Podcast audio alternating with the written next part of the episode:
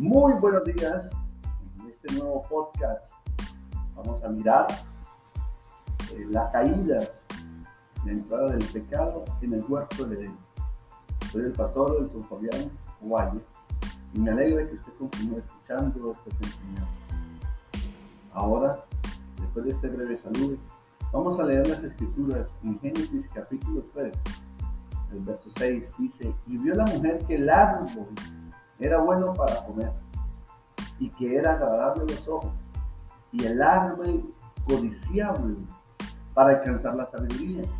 Y tomó de su fruto y comió y dio también a su marido, el cual comió así como ella. Entonces fueron abiertos los ojos de ambos y conocieron que estaban desnudos. Entonces cosieron unas hojas de higuera y se hicieron delantales. Entonces, queridos oyentes, aquí la mujer, en, este versículo 6, está hablando de que la mujer miró, pero esta palabra de mirar es ver de una manera diferente. Anteriormente había pasado por ahí, pero ya cuando la tentación tocó las puertas de su corazón, su mirada cambió y empezó a tener ojos codiciosos. Ya miró el árbol con deseo. Y así pasan muchas cosas en las personas, en los seres humanos, que se miran las cosas de una manera, pero cuando la tentación llega, ya la mirada es una mirada perversa, es una mirada de codicia. Ya se cambia la manera de, qué es lo que Dios busca, sino que busca ya la aprobación propia se sacan sus propias conclusiones. La mujer dice que aprobó la propuesta de la serpiente, escuchó los argumentos de la misma y analizó y dijo, oiga, este árbol realmente es agradable, este árbol se ve que puedo alcanzar sabiduría y voy a satisfacer ese deseo, me está inquietando.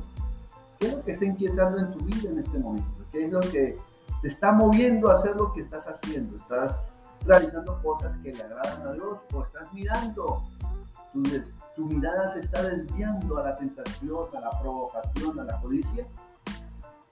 El problema radica es en la forma en que estás viendo la situación.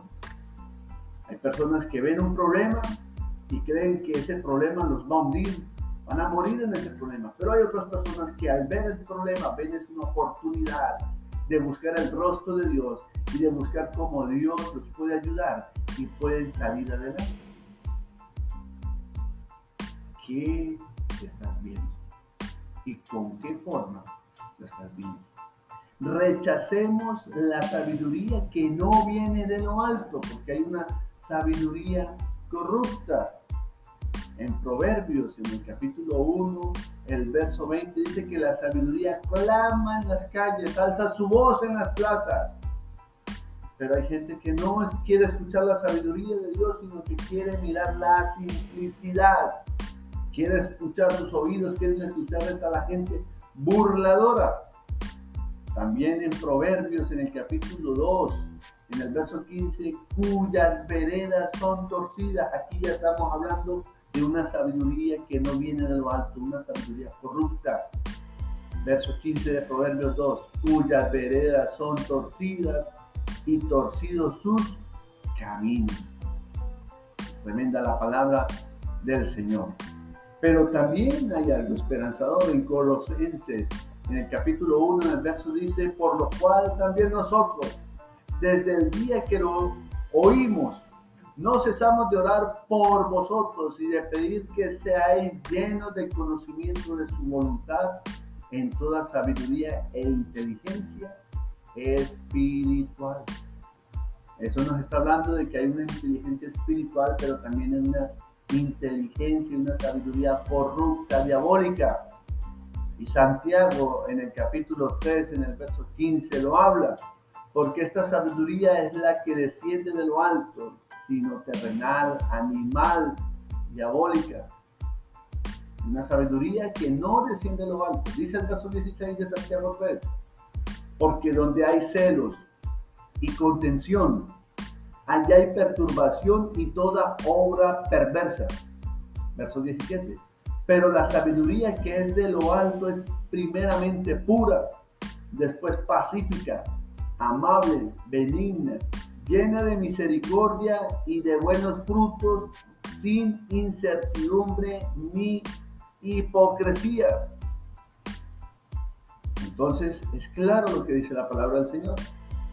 Hay que buscar la sabiduría que viene de lo alto. Ahora, el hombre en el huerto de Edén falló en la misión de cuidar y de proteger el huerto. Cuando el hombre y la mujer probaron el fruto, dice el verso 7, dice que sus ojos fueron abiertos.